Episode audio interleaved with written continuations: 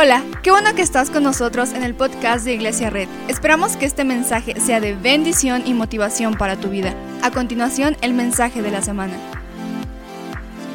Recuerda que estamos en esta, en esta prédica llamada Antes que el mundo se acabe en esta serie. Hoy estamos en la parte número 6. Espero que haya sido bendecido por lo que Dios está hablando a través de su palabra, del sermón del monte. Entonces vamos a ir a Mateo 5.7. Y Mateo 5.7 dice, dichosos los compasivos porque serán tratados con compasión. Me encanta este versículo de la historia porque recuerda que estábamos hablando del Sermón del Monte y el Sermón del Monte es uno de los sermones mejor producidos de parte de Jesús. Eh, el Sermón del Monte es una producción de Jesús y cuando me refiero a una producción me refiero a un, performance, una entrega total de, una, de un hilo de ideas divinas. No son propaganda política, no son eslogans de campaña, no solo son cartelones, sino es la, el hilo de una idea divina que está fluyendo a través de la voz de Jesús para todos todos sus hijos. Entonces lo impresionante del Sermón del Monte es que empieza con las bienaventuranzas y termina diciendo que quienes hagan caso a estas palabras serán como un refugio cuando venga una tormenta. Lo que está diciendo aquí en este momento de la historia, y lo hemos hablado en cada una de las series que llevamos seis, pero está hablando de que todos los que basen su vida en las bienaventuranzas serán como una un refugio en medio de la tormenta. Entonces lo que Jesús está diciendo es entregándole el sueño divino a los humanos que lo están escuchando para que puedan ser la mejor humanidad posible y puedan construir una iglesia como refugio. Entonces, el Sermón del Monte termina con la idea de Jesús presentando el diseño divino de su cabeza en voz de él para la audiencia. Y lo que me encanta de este sermón del monte es que la audiencia, nos dice Mateo, la audiencia era variada. Podía haber judíos, podía haber galileos, samaritanos, judíos no convertidos, había griegos, filósofos, amantes del arte, pero sobre todo había romanos, eh, soldados, gente romana. Recuerda que el, el lugar donde ellos están está ocupado por los romanos. Entonces, la audiencia es variada. La audiencia es un montón de gente que está escuchando a un maestro que está haciendo cosas. Entonces de repente Jesús se da cuenta y dice el sermón del monte. Y me encanta el sermón del monte porque las bienaventuranzas son una ventana para ver el interior de la vida de Jesús. Son una ventana para conocer el corazón de Jesús y revela, cada bienaventuranza revela lo bello de su personalidad. Si tú has estado viendo lo que estamos estudiando y todas las bienaventuranzas, te darás cuenta que cada una de ellas refleja un poquito del carácter de Jesús. Entonces, hemos definido a Jesús como lo más parecido a nosotros. Recientemente estaba paseando a mi perro Aspen y a mi perro Bobby, que son unos profetas y apóstoles. Si no lo sigues en Instagram, sigue a, mi perro Aspen en Instagram. Es muy famoso en Instagram. Pero, eh, pero estábamos paseando a los perros, sí. Y de repente vimos uno de estos pósters de Semana Santa, ¿verdad? Donde, donde estaba la cara de Jesús. Y, vimos y, iba con mi hermano, con mi hermano, y nos reímos de la manera en cómo Jesús estaba representado, pero no de la manera en cómo estaba representado, sino porque Jesús se podía parecer a uno de nosotros. Jesús simplemente era un mexicano, un gringo con cabello largo que podía ser como nosotros. Y eso es lo que la historia ha hecho, es lo que la religión ha hecho, es lo que la iglesia ha hecho. Representar un Jesús que se parece a nosotros. Pero el problema de representar a un Jesús que se parece a nosotros es que vamos a presentarlo con fallas, porque todos somos humanos. Porque yo fallo, porque los de la alabanza fallan, el, el tecladista que está aquí conmigo falla, tú que estás en tu casa, tú fallas, todos fallamos. Entonces, el problema de presentar a un Jesús conforme a nuestra humanidad es que lo presentamos a un Jesús ensuciado, a un Jesús manchado, a un Jesús que está corrompido por, nuestra idea, por nuestras ideas y por nuestra humanidad. Entonces cuando nos preguntamos cómo era Jesús, no sé si alguna vez te lo has preguntado, cómo era Jesús, cuál era su personalidad, cómo era su carácter. La gente ha hablado acerca del carácter de Jesús, la gente se han escrito libros, se han escrito ideas acerca del carácter de Jesús, pero la mejor ventana para ver el carácter de Jesús es leer cada una de las bienaventuranzas. Cada una de las bienaventuranzas es una ventana que se abre para ver el corazón de Jesús. Porque las bienaventuranzas no salen como propaganda política de Jesús para simplemente ganarse adeptos, sino las bienaventuranzas surgen de lo profundo de su corazón, siendo y expresando su carácter a la gente que lo está viendo. Entonces, cada que Él marca una bienaventuranza, Jesús está dando a conocer su personalidad. Entonces me encanta que Mateo 5, 7 dice, dichosos los compasivos, porque serán tratados con compasión. Entonces, esta bienaventuranza captura el carácter compasivo de Jesús. A veces creemos que Jesús daba sus historias o sus, no sé, sus mensajes y, y, estaba eh, siendo triunfalista o era un político. Pero yo me imagino que en ese momento Jesús incluso puede, puede derramar sus lágrimas porque ve a mucha gente y está diciendo, hey, bendecidos los que son dichosos. Ha caminado y ha visto gente que un milagro, ha visto gente que ha sido engañada, ha visto gente que la religión ha, evitado que se acerquen. Y Jesús, no sé si con lágrimas en los ojos, con la voz entrecortada, pero dice la, sexta bienaventuranza, la quinta bienaventuranza, perdón, dichosos los compasivos. Porque las bienaventuranzas capturan el carácter de Jesús y nos los muestran como es. Un Dios que es compasivo, un Dios que ve con compasión a la gente, un Jesús que ve con compasión a quienes se ha equivocado. Entonces Jesús ve a los pobres y dice compasión con ellos. Jesús ve a los, a los perseguidos y dice compasión por ellos. Su corazón, el corazón de Jesús pide y exige cada una de las bienaventuranzas. Hace ocho días hablamos de los de justicia, porque el corazón de Jesús es una búsqueda de justicia. Y en, este, en esta bienaventuranza Jesús está promoviendo un corazón de compasión. Este es Jesús. Jesús es el sermón del monte y el sermón del monte es Jesús en su pleno, en, su completo esplendor. Si intentamos conocer a Jesús y no vemos las bienaventuranzas, no podremos recuperar la belleza de su carácter. Porque la belleza de su carácter, en el, en el, que está basado el cristianismo, está expresado en las bienaventuranzas. Cada una de ellas es un carácter de Jesús. Cada una de ellas es una representación, es una puerta que se abre a ver el corazón de Jesús. Porque ver a Jesús nos ayuda a ver a Dios. Juan estaba viendo el, sermón del monte y escribe una de las frases más polémicas que están en la Biblia. Escribe Juan 1.18, dice, a Dios nadie lo ha visto nunca. O sea, Juan en sus memorias, en el libro que escribió Juan acerca de Jesús, dice, a Dios nadie lo ha visto nunca. O sea, yo creo que Juan está viendo el sermón del monte, está escuchando el sermón del monte y está entendiendo que lo que está viendo y lo que está haciendo espectador es el corazón del Padre fluyendo a través de la voz del Hijo para los oídos de su iglesia. Entonces por eso Juan dice una frase polémica, a Dios no lo ha visto nunca nadie. El Hijo unigénito que es Dios y que vive en unión íntima con el Padre nos los ha dado a conocer. Pero entonces esto es polémico porque Juan asegura que nadie ha visto a Dios nunca. Y si lees la historia, ¿qué acerca de Abraham? ¿Qué acerca de Moisés? ¿Qué acerca de los siete eh, ancianos en el monte Sinaí? ¿Qué acerca de Isaías? ¿Qué acerca de Elías? ¿Qué acerca de Ezequiel? ¿Qué acerca de Jacob? Nadie ha visto a Dios. Y lo que, lo que, lo que Juan quiere hacer es sorprendernos. Porque Juan dice, tenemos una, el Antiguo Testamento escrito por hombres que nos han intentado presentar la evolución completa del entendimiento del Padre, pero nadie ha visto a Dios hasta hoy. Yo creo que Juan escribe en sus memorias mientras está escuchando el mejor sermón que se ha escrito. Juan dice, nadie ha visto a Dios nunca hasta hoy. Hasta hoy es el día en que estamos conociendo el carácter principal de Dios. Entonces Juan nos quiere sorprender. Porque habla de estos grandes hombres, pero dice, nadie, ninguno de ellos ha visto la porción, has visto, ha visto la parte completa de Dios. Solo el Hijo nos lo ha dado a conocer. Porque entonces las bienaventuranzas no solo es un sermón, sino es el corazón del Padre siendo derramado a la tierra a través de la voz de Jesús para los oídos de su iglesia. Lo diré de nuevo. El sermón del monte es el carácter del Padre siendo derramado en la voz del Hijo para los oídos de su iglesia. Por eso Jesús puede contradecir la ley, porque Jesús es Dios mismo, porque la ley es solamente una imagen de un hombre. Porque la ley es, tiene, tiene cualidades de Moisés. Los profetas tienen, los libros de los profetas tienen coraje de los profetas. Pero solamente el Hijo de Dios pudo presentar al Dios divino y al Dios completo.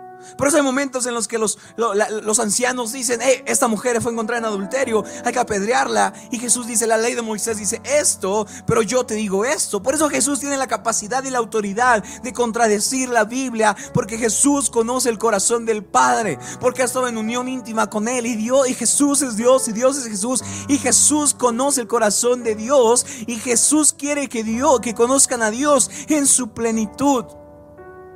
Por eso, recuerda que dice Génesis 1, que fuimos creados a su imagen y semejanza. Juan no entiende qué significa imagen y semejanza hasta que escuche el sermón del monte. Porque si tú lees Moisés y ves a un Dios violento, si, ves, si lees a Isaías o Elías, ves a un Dios de venganza. Esa imagen que tenemos que copiar. No, la imagen que tenemos que copiar es la del superhumano presentado por las bienaventuranzas. Dichosos los compasivos. Entonces todas las revelaciones, fabricaciones, visiones, revelaciones, epifanías o teofanías se quedan cortas. Cualquier libro escrito por un hombre se queda corto. Cualquier predicación de un solo hombre se queda corto porque son filtradas, son ensuciadas, son contextualizadas, son marcadas para manipular a la gente y decirle, este es Dios, Dios quiere esto de ti, pero la única forma en que podemos saber a Dios completo es a través de la voz de Jesús que expresa el carácter completo del Padre. Es por eso que mucha gente piensa que Dios es enojón, porque las iglesias se han obsesionado con repetir los versículos de enojo. Dios piensan que Dios es vengativo porque nos hemos obsesionado con repetir los versículos de venganza. Nos hemos obsesionado con repetir los versículos que hablan de una sola cosa. Pero recuerda lo que dice Juan, ninguno de esos hombres que ha escrito la Biblia sí sirvieron para empezar la evolución de quién era Dios, pero Jesús es la revelación completa del carácter de Dios. Todas las demás visiones son filtradas, son ensuciadas, son contextualizadas y marcadas para manipular a la gente y decirle así es Dios. Pero aquí en iglesia yo veo una iglesia que no solamente ve lo que le dice la gente, sino conoce el corazón de Jesús para conocer el corazón del Padre. Todos los hombres que escribieron un libro formaron parte del viaje de descubrimiento que culminó en conocer a Jesús, pero la culminación de la revelación del Padre fue completada en Jesús. Sí ha habido revelaciones, pero la palabra de Dios es en el Sermón del Monte. La Biblia dice que Jesús es el verbo, el verbo es Dios, Dios es el verbo, Jesús, Jesús es la palabra de Dios. Entonces la palabra completa de Dios fue revelada en el Sermón del Monte. Por eso entonces Dios revela su carácter compasivo y cada una bienaventuranza ha revelado una porción del carácter de Dios. Porque Dios es como Jesús y Jesús es como Dios. Y Jesús expone el carácter de Dios en las bienaventuranzas, que es profundamente contracultura. Hoy nadie quiere ser compasivo. Hoy todos quieren ser avasalladores y quieren arrebatar cosas. Nadie, nadie vive con compasión. Pero la bienaventuranza de hoy captura el corazón misericordioso de Jesús diciendo, extiende misericordia, porque cuando pidas misericordia será entregada. Las únicas personas que no fueron que no recibieron misericordia de parte de Jesús fueron aquellos que nunca practicaron misericordia. Es por eso que la falta de misericordia y el orgullo espiritual es uno de los pecados que más pueden alejar a una persona. El orgullo y la falta de misericordia. Porque nadie extiende misericordia, pero sí la pide. Pero Dios dice, Jesús dice, tenemos un corazón que extiende misericordia y dichosos los compasivos, porque serán tratados con compasión. Me encanta cómo lo pone un autor, bendecidos aquellos que extienden misericordia, porque recibirán misericordia cuando la necesiten.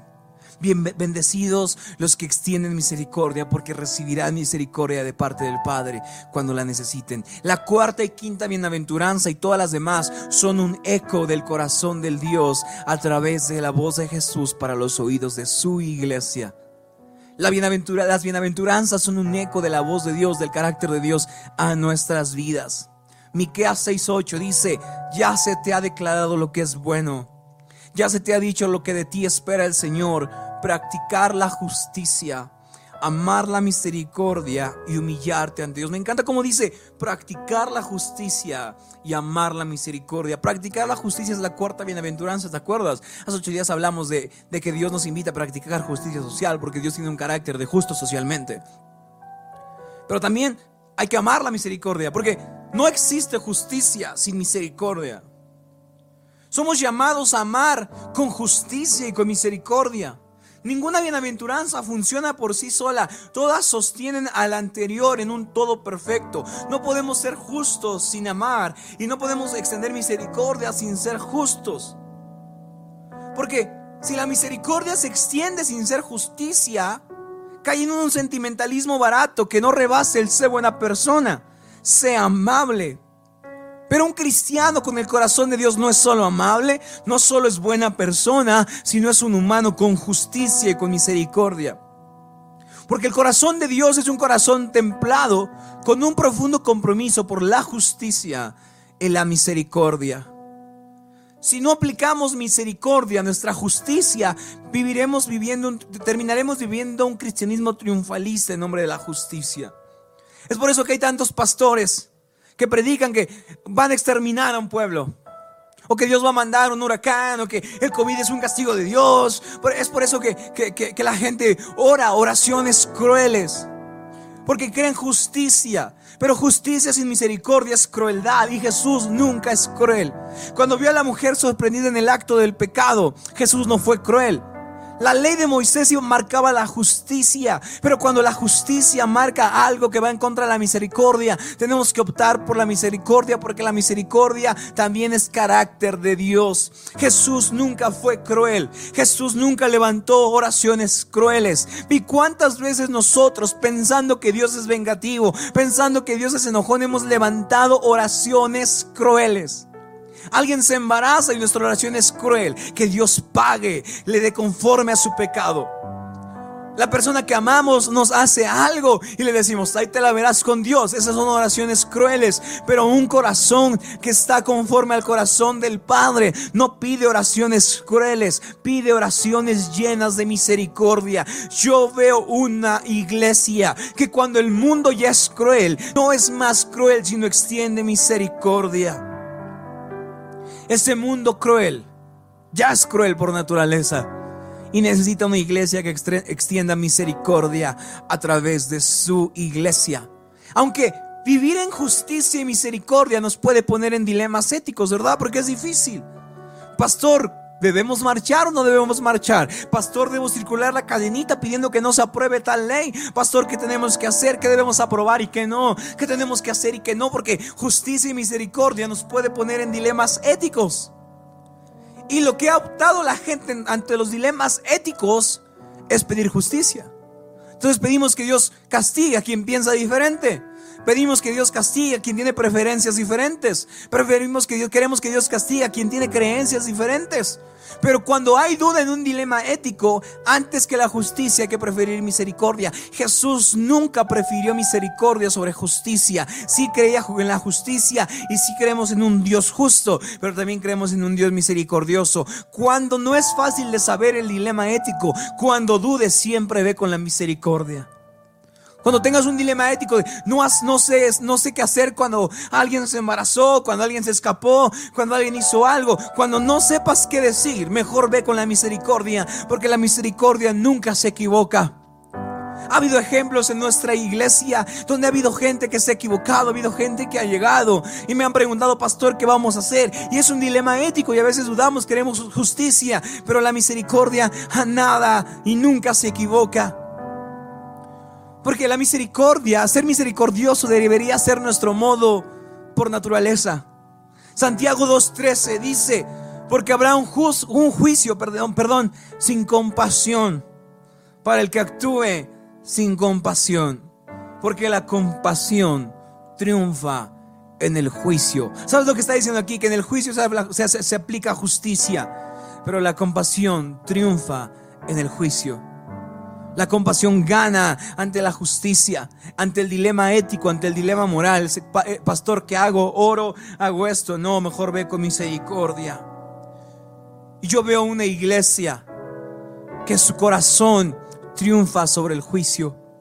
Yo veo una iglesia que es pacificadora, que es pacifista, que busca la justicia social, pero que también es compasiva que nunca pide un desastre natural para derrotar a alguien, que nunca ora en contra de otro pastor de otra iglesia, que nunca ora en contra de alguien de preferencias distintas o de creencias distintas. Yo veo una iglesia hoy que no hace oraciones crueles, porque dichosos los que tienen compasión, porque cuando requieran la compasión la van a recibir.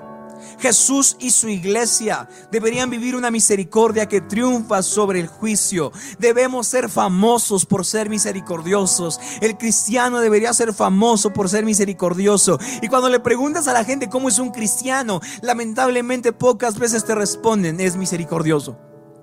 Te pueden responder, quiere dinero el pastor. Te puede responder, es muy juicioso, es muy criticón. Me lastimaron, me dañaron. Difícilmente se habla que una iglesia es misericordiosa. Difícilmente se habla que un cristiano es misericordioso. Pero hoy debemos ser famosos por nuestra misericordia.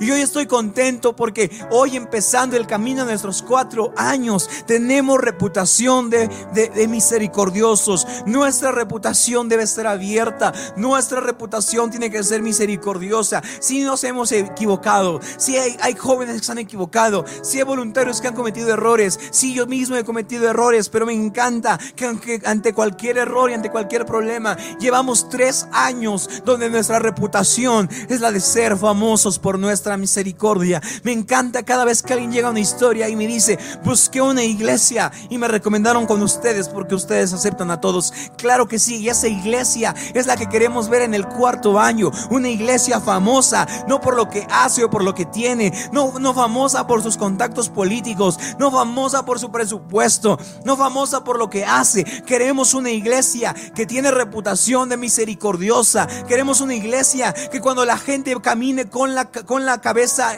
baja porque ha sido avergonzado. Queremos ver una iglesia que lo recibe con los brazos abiertos. Queremos ver una iglesia que cuando alguien que ha sido humillado, alguien que ha pecado, esté agachando la cabeza, pueda buscar el corazón del logo de Iglesia Red que esté reflejando el corazón del Padre. Entonces yo busco una iglesia, queremos una iglesia que camina hacia los cuatro años, no por no donde está, no en cuál es nuestro local, sino que lo más importante para nosotros es nuestra reputación de misericordiosos.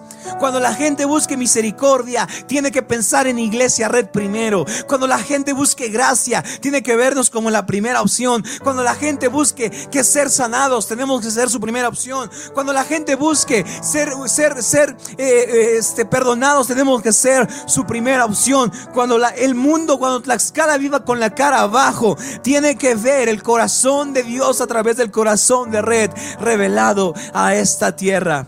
Yo me pregunto, no sé cómo hemos llegado a tres años. no sé cómo lo hemos hecho. Hemos estado en un cine, hemos estado en un jardín, Estuvimos en un, en un, jardín de fiestas para niños, el Campanita. Estuvimos después sin, sin iglesia. Después estuvimos en un bar. Ahora estamos en un terreno baldío. Pero, pero, lo que no, no nos importa la reputación de nuestro lugar. Nos importa la reputación de nuestro corazón y nuestro corazón es misericordioso. Y si nos hemos equivocado, y si le hemos regado, y si músicos han tratado mal a músicos, cantantes han tratado mal a cantantes, voluntarios le han gritado a otros voluntarios, líderes han gritado a líderes, sí, pero sobre todas las cosas siempre hemos querido que nuestro, nuestra misericordia triunfe sobre el juicio. Queremos ver una iglesia que los pecadores son atraídos a nosotros. Me encanta porque la gente dice, ahí te reciben. Y la gente piensa que aquí recibimos a todos porque somos, oh, sí, hagan lo que quieran. No, no, no, no, no. Aquí somos, te recibimos porque los pecadores se sentían cómodos con Jesús. Y hoy los pecadores deben sentirse cómodos ante nuestra iglesia. Los pecadores eran atraídos por Jesús y se sentían cómodos con Él, porque en Él encontraban misericordia. Hoy yo busco y te quiero invitar a que formemos una iglesia de cuatro años con reputación de misericordia Solamente seremos el cielo en la tierra, seremos el refugio en la tormenta cuando nuestro corazón sea compasivo. Queremos ver una iglesia compasiva. Cuando nos equivocamos, Jesús muestra su misericordia y su amor con nosotros. Debemos ser famosos por nuestra misericordia. Debemos ser famosos por nuestra misericordia. Busca una iglesia que no es famosa por sus canciones, que no es, no es famoso por su pastor, que no es famoso por su equipo de alabanza, que no es famoso por... Vamos por cuatro años, iglesia. ¿Y dónde estaremos el próximo enero o diciembre? No sé. Ayer se rieron mucho de que dije, ni me pregunten porque me estreso. pero no sé dónde estaremos. Lo que sé es que nuestra misericordia seguirá intacta, que seguiremos atrayendo a los pecadores a su corazón y a su casa y seremos un gran refugio de esperanza a los que han sido humillados. Y si hoy estás viendo esto y una iglesia te ha humillado, un pastor te ha humillado, te pedimos perdón. Nuestra iglesia quiere ser un refugio de misericordia y si nos equivocaremos y si la vamos a regar, pero estamos viendo el corazón de Jesús y Jesús el corazón del Padre y el corazón de los padres, el corazón de nuestra iglesia. Y es por eso que nuestra iglesia, a pesar de errores, busca una reputación de misericordia. Iglesia, que cada persona que anhele gracia y esperanza en este estado, voltee a ver nuestras puertas, voltee a ver nuestro logo y diga, allí me reciben con los brazos abiertos. Si tú quieres ser esto y esta iglesia, en lo que empezamos el cuarto año, cierra tus ojos conmigo allá donde estás. Muchas gracias por acompañarnos. Subimos contenido semanalmente, así que suscríbete y síguenos en redes sociales. Te dejamos los links en la descripción. Nos encanta pasar tiempo contigo, así que si estás en Tlaxcala no olvides visitarnos este domingo.